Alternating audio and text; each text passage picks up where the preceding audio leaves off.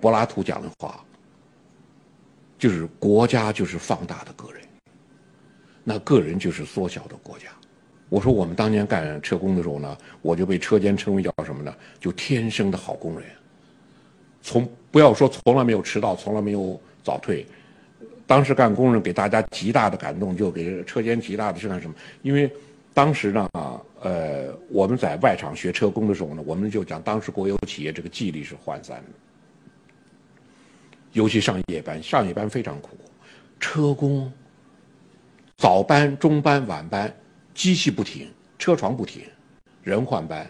早班六点到下午两点，中班下午两点到晚上十点，晚班晚上十点到第二天早上六点，就是不断的倒班。你看车工，我们的职业病，腰肌劳损、静脉曲张、肩椎、颈椎都是毛病。这种，我说这是工人的代价。我们当时上夜班的时候。当时工厂纪律那是七十年代初嘛，工厂纪律比较涣散。晚上十二点钟吃一顿夜餐，夜餐吃完了，一个车间四十几台车床，还有铣床、刨床、磨床都有，全部都不干了，就我一个车灯亮着，在那干活。大家吃完十二点钟都睡觉了，睡到三四点，车间主任、副主任他们快来的时候再起来再干，偷懒吗。我当时不偷懒，我为什么不偷懒？我好不容易才进了这个工厂，虽然是个小厂，是个街道小厂，我非常不容易，哥哥姐姐全部插队走了，所以作为你的照顾，你才能进厂，所以我非常珍惜这位置。你说我当时有非常强的组织性、距离性，我有很高的志向，我没有，我就想不愧对这个工作，干好这个工作，没有别的愿望，就做一个好工人。所以晚上加班的时候，经常是什么呢？就我一盏车灯亮着，别人都在那睡觉，那我也干到底，我根本不管别人，我就一个人干到底。我当时想就，妈，我一定要把这个技术学下来。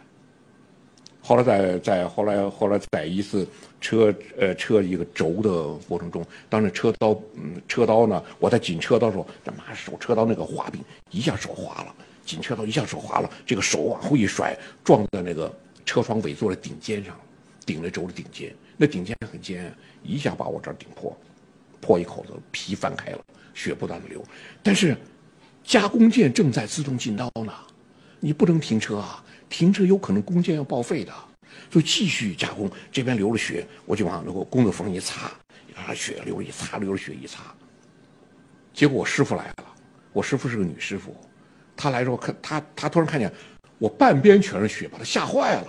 他以为出了多大事，他赶紧停。我说没关系，我说还在车呢，还还在一一边擦着。他赶紧把车车上停下来，带我到这个车间的包扎室，迅速包上，包上把血止住，然后回来的时候，车间主任说的话：“金一南天生的好车工。”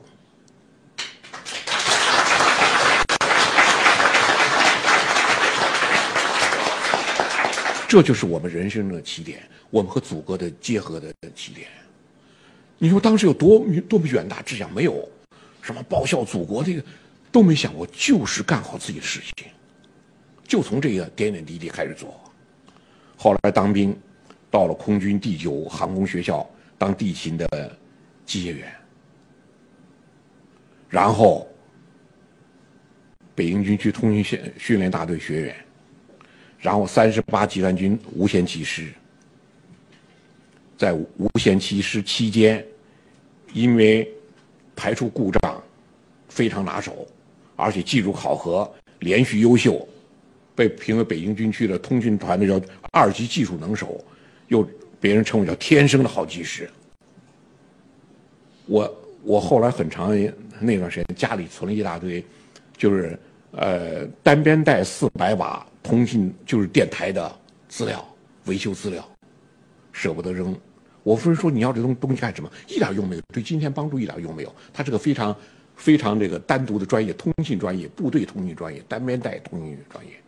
但我资料舍不得扔，为什么呢？我说你看每一本资料上，红笔、蓝笔、钢笔、铅笔，那个路线图、收信机、发信机、电传机的连接，单工双路、双工单路、双工双路，各种各样的连接，那种心血啊！